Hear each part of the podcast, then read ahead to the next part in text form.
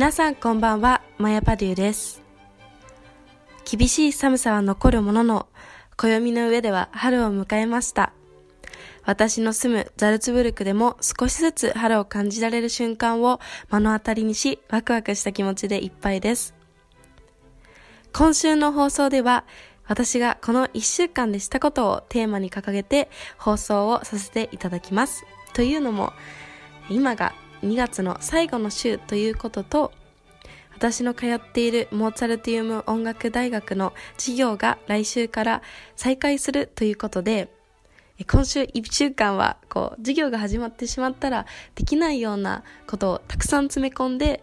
自分のしたいことだったり新しいことにチャレンジした1週間になりました。また、思いもやらないところで、初めて知るような知識もありましたので、そちらは皆さんにちゃんとお伝えしたいなと思っています。それでは、えっ、と、今日お話しするテーマをまず最初にこう見出しとして言わせていただきますと、えお医者さんにかかったという話と、え寒中水泳をしたという話と、と最近はクラシック私の専門としている音楽のジャンル以外のジャンルにもこう手を出していろいろと新しい発見や気づきがあったという話と以前お話しした雪山登山あれにリベンジしたというお話あそうそれと、えっと、英語と日本語でこれ決定的に言い方が違うなっていうようなこう文法的なことがあってでそれがすごく私自身は日本人だなっていうふうに思った瞬間が今週あったので、え、それについてお話ししたいと思います。それではまずお医者さんにかかったという話なんですけれども、えこちらに関してはまあ春になってこうようようととっても楽しい気分なんですけれどもえ花粉症の症状が出始めてしまったのでこれはいかんと思ってえお医者さんに行きました。で日本にいた時は実は私は花粉の影響は受けてなかったなっていうふうに覚えてるんですけれどもヨーロッパに来たら急になんだか生活もままならないぐらいにこうアレルギーの症状が出始めたので、ま、それからお薬をもらったりしていてで今年も今週行ったのですけれどもその時に「あなたはあの血液検査を最近受けていないでしょ?」っていうふうに言われてまあ確かにと思ってで勧められたのでまあ、自分がオーストリアの健康保険に入っているということもあってじゃあ受けますと言ってと受けました。そしたらアレルギーとかではなくてあなたはビタミン D が欠乏していますっていうふうに言い切られて えっ？て思ってビタミン D っていうのがあんまり今まで意識したことがないビタミン群でビタミン B とか C とか K っていうのは結構気にしてうん、なんかフルーツを食べたりだったり、まあ、ちょっとサプリを飲んだりしていたんですけれども D ってどういうこと？って思っていろいろお医者さんに話を聞いたりその後自分でリサーチをしたのでそれについてちょっとだけ最初に注意喚起という感じでお話ししたいと思います。というのも日本人の8割がビタミン D を不足していて4割が欠乏しているというデータを見つけてしまいました。なので特に女性の方はビタミン D 不足というのは骨粗鬆症に後々つながるそのリスクが高くなるっていうふうにも書いてありましたのでぜひ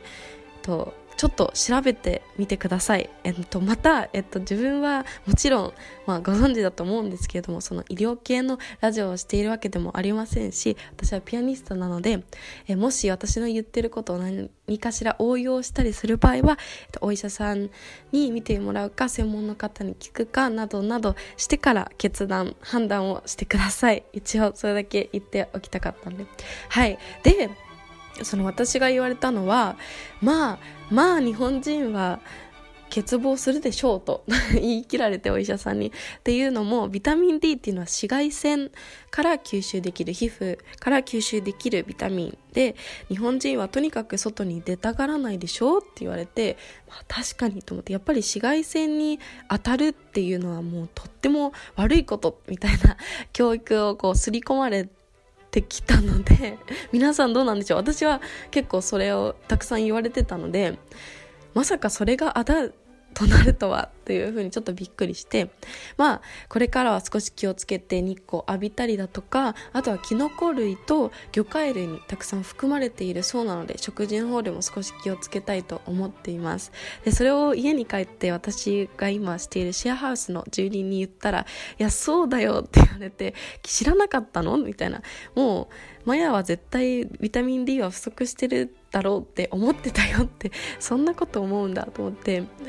あの外出ないしずっと練習してるしって言われてうーんってなったんですけど なんかヨーロッパの人は結構ビタミン D 不足っていうのはあの敏感らしくてっていうのがその日本と比べても全然日光が出てる時間が少なかったり特に冬の期間は全然太陽が出ていないのであのビタミン D 不足にはなりやすい。でそのビタミン D 不足が引き起こす他の懸念っていうのがあのうつ病だったりこう、まあ、気分が落ちてしまうっていうのがやっぱりあるみたいなので、まあ、そういう意味でヨーロッパの人はかなり敏感だそうです。っていうのがまた次の話につながるんですけれどもその寒中水泳っていう話でまあそのさっきも言ったようにヨーロッパの冬は本当に長くて厳しいです。もう寒いし暗いしなんでって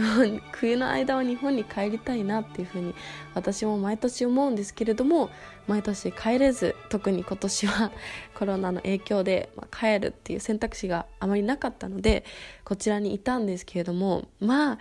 でもこのこのなんだろう春を迎えるっていう爽快さやっぱり厳しい冬を越したこそのこの春に対するありがたみというのはやっぱりちょっと変え難いというかこれを感じたいがための冬かななんて思ってしまうぐらい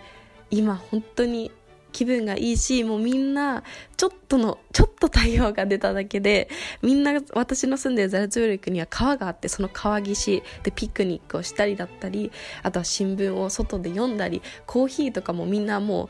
必ずテラスで飲んでるのでやっぱりこうちょっとなんだろう太陽にうん集まる人間の習性？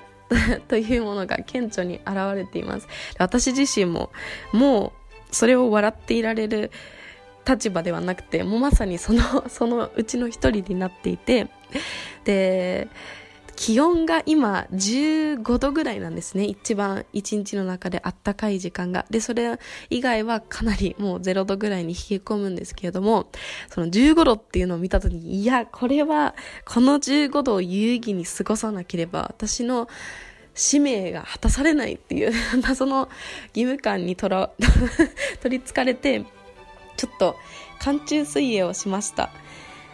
でこの寒中水泳っていうのがその先ほど言った川の上流域の方に少しもっと小さくなった部分があってカナルというんですけどアルムカナルというところへ自転車で漕いで行ってでそこの水に飛び込んで2分間その冷水を耐えるというようなちょっとしたチャレンジを自分でしたんですね。でこのお水っていうのがアルプスの雪解け水なんですよ。でこの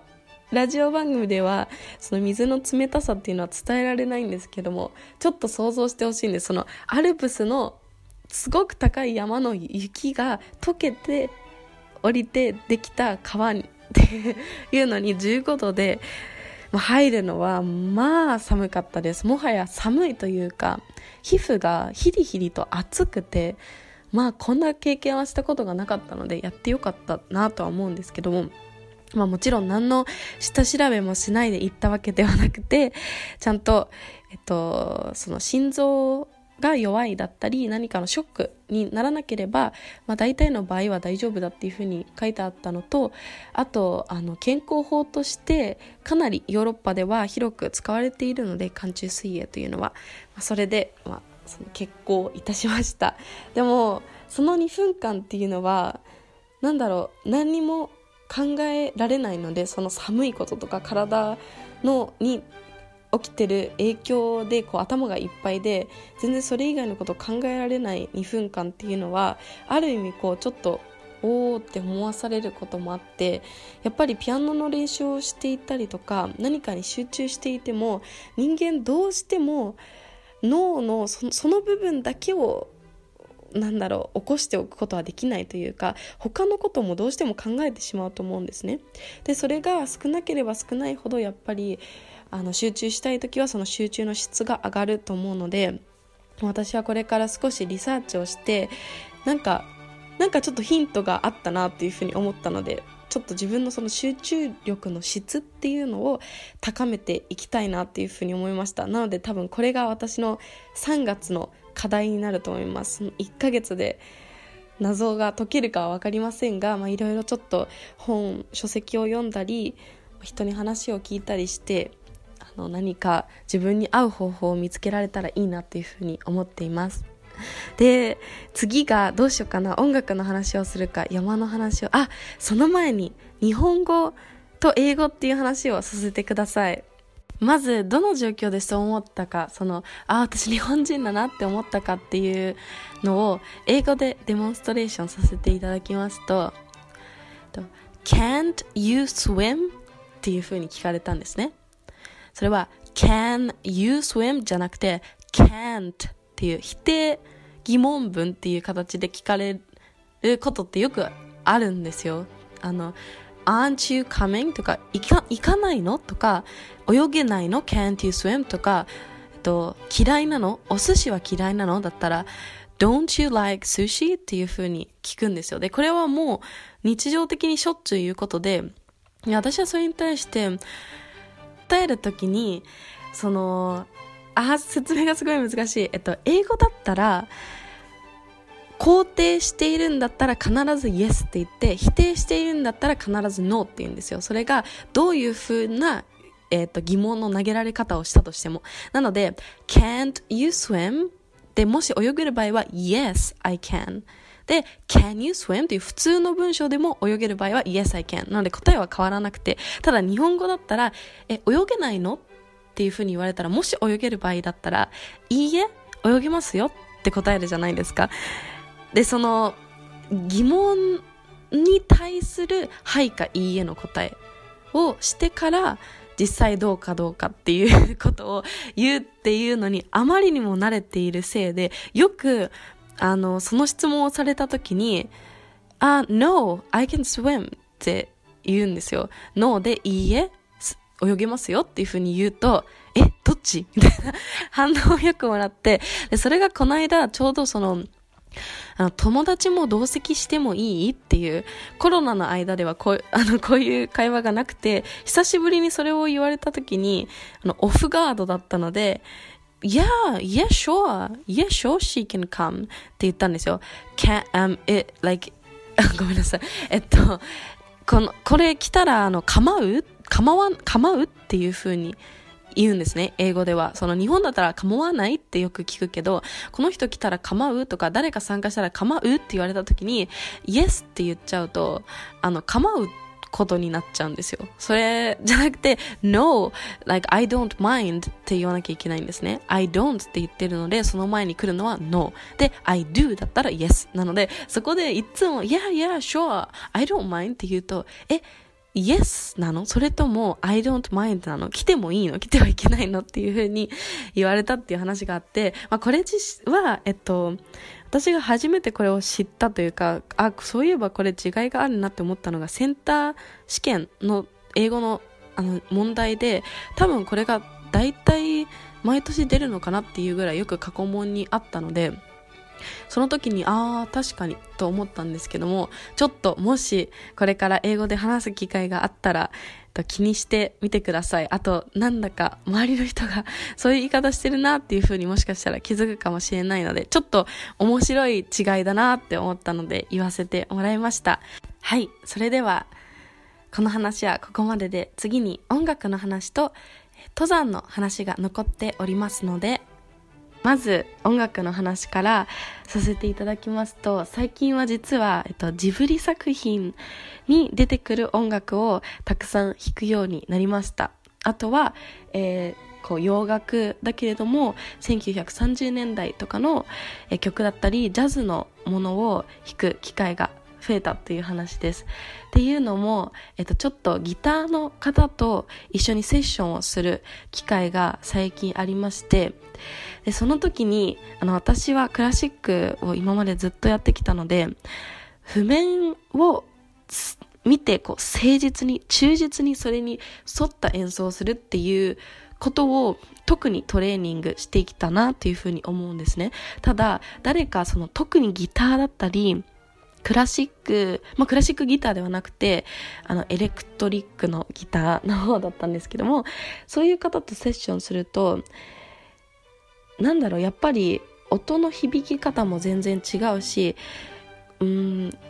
向こうから要求されてることも全然違うなっていうふうに思うんですね。でその能力っていうのがやっぱりコードを例えば読めることそしてそのコードをどのように進行させていくかがこう感覚だったり、まあ、勉強することで分かっていること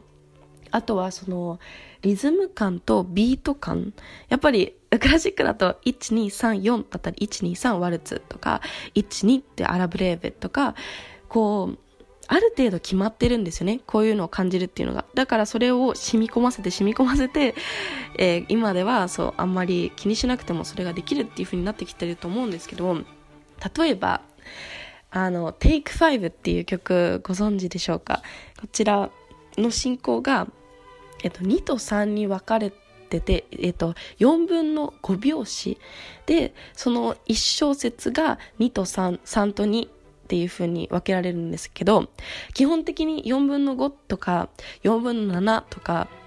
4分の9とかっていう時は、1、2、3、4、5、6、7っていう風に数えるんじゃなくて、えっと、2、2、3で分けたり、4、3で分けたり、3、2、2とか、まあ、こう、3とか2とかのね、もうちょっと細かい数に分けて感じるっていうのがあるんですけど、その Take 5も、えっと、5を2と3に分けていて、そういうのってやっぱりやったことがないと、エイリアンみたいな 状況に陥っちゃうんですよ。これは何が起きてるんだみたいな。で、それをこの、誰かが自分の目の前にいるっていうことによって、こう、究極の状況に置かれて、今これができないと、相手もできないっていうことで、こう、頭が活性化して、あの、学んだみたいな経験が今週あって、すごく面白かったなっていうのと、あともうちょっとその音に敏感になりたいなっていうふうに思いましたっていうのが例えばバイオリンとかって1個の単旋律を弾く楽器ですねなのであの例えばレ同じ D の音レの音だとしてもそれが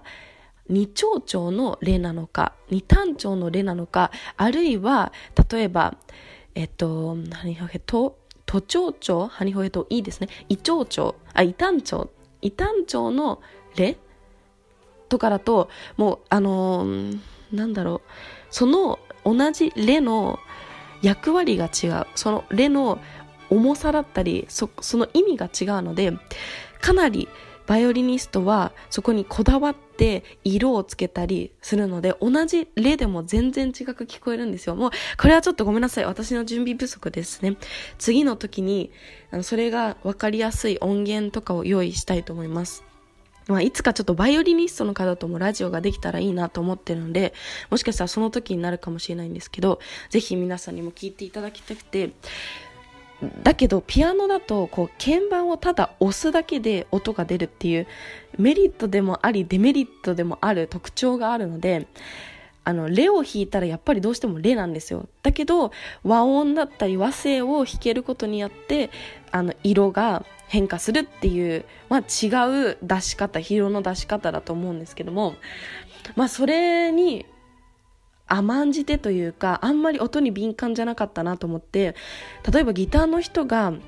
あの単旋律で何かメロディーを弾いた時にそこに全くスコアがなくて自分はもうアドリブで何かの和声をつけなきゃいけないコード進行をつけていかなきゃいけないってなった時にやっぱりその音に敏感か敏感じゃないかでどういう和声を決めるかっていう決断力にこ決断に関わってくると思うんですよ。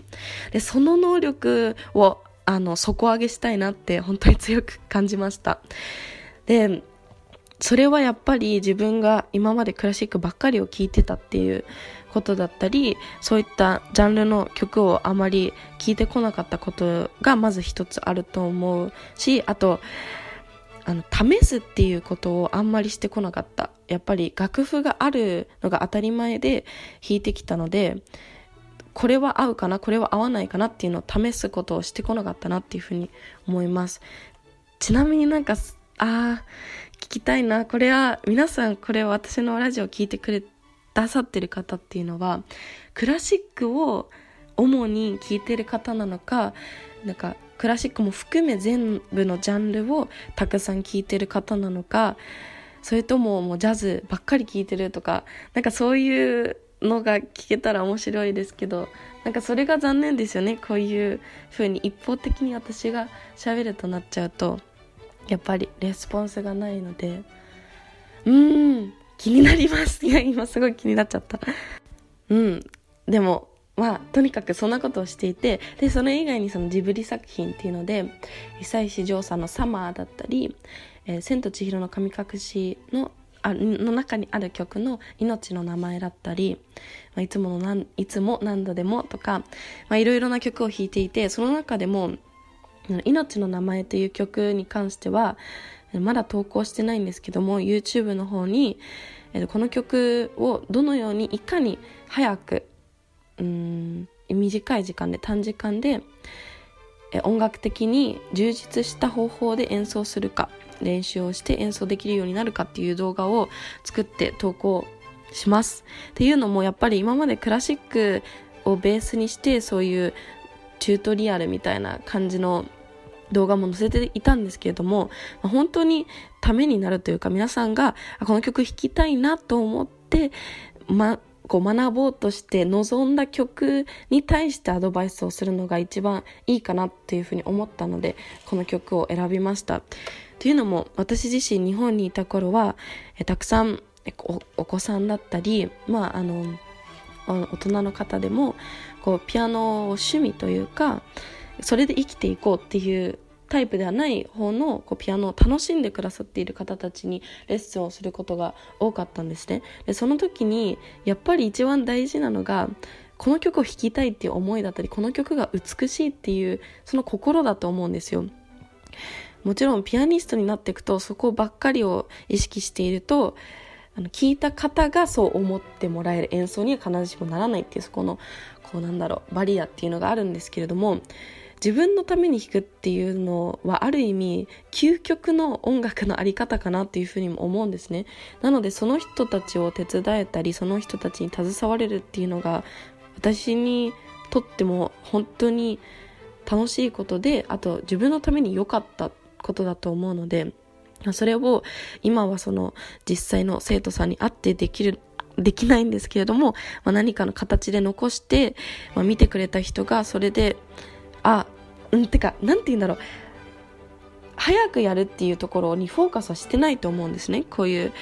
あのこういう動画を見る人は。でもなんで私が早く弾けるようになった方がいいと思うかというとやっぱりあんまり間違い間違いをたくさんして時間をかけてしまうとその曲の良さがだんだんブレてきてしまうと思うんですよ。誰も間違うことは好きじゃないし誰も失敗することは好きじゃない。だからその失敗をあの減らせるテクニックっていうのはたくさんあるしそれを教えられるんだったら教えてマスターしてほしいんですよ。そうすると自分がその曲が大好きっていう気持ちのままでで自分の最高にの地点自分が弾けるピアノの中の最高の地点に行けるっていうそこが私はすごく大事だと思っててなのでそれにフォーカスした動画を作っていきたいなっていうふうに思っています、まあ、そういう話をもうちょっとラジオとかでもしたいなって思っていてうん。まあ、ピアノの話はこれぐらいにして、もう時間がないので急いで、その山に登ったっていう話をしますと、まあ、前回はもう死の間際みたいな感じで山に登ったんですけども、まあ、昨日は、昨日行ったんですね。で、昨日はまあそこまであのー、難易度は高くなく、結構スムーズに登れたんですけども、あの、夕日がどうしても見たくて、以前にも話したように、えっと、4月に自分の絵の展覧会をする予定なので、それの材料になるような、まあ、インスピレーションを受けたいなと思って山に登ってで夕日をそこから見たことがなかったので夕日を見に行ったんですね。そしたら、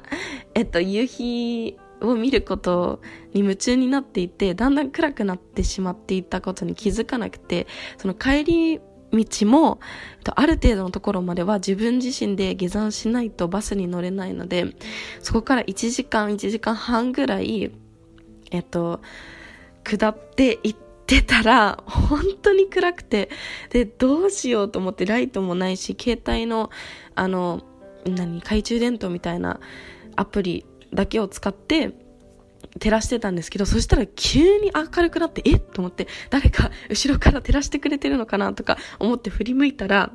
なんと月がこう一気にこう登っていて、ものすごく明るくて、わー、綺麗だなと思って、私が平安時代に生まれてたら絶対ここで一句読むなって 思いながら、そこからもう安全に下山できましたので、はい、問題なくとっても楽しい山登り体験でしたはい、それでは残念ながらもう時間になってしまって、あ今日は本当に早かったですね、私としては。かなり一人語り、自分の経験したことがメインの回になってしまいましたが、楽しんでいただけていたらとても嬉しいです。最初にも言いましたように、来週からはもっとピアノメインの自分の演奏もまたたくさん演奏させていただきますので、そちらも楽しみにしてください。それでは毎週、毎週、それでは来週またお会いしましょう。さよなら、そしておやすみなさい。門山屋でした。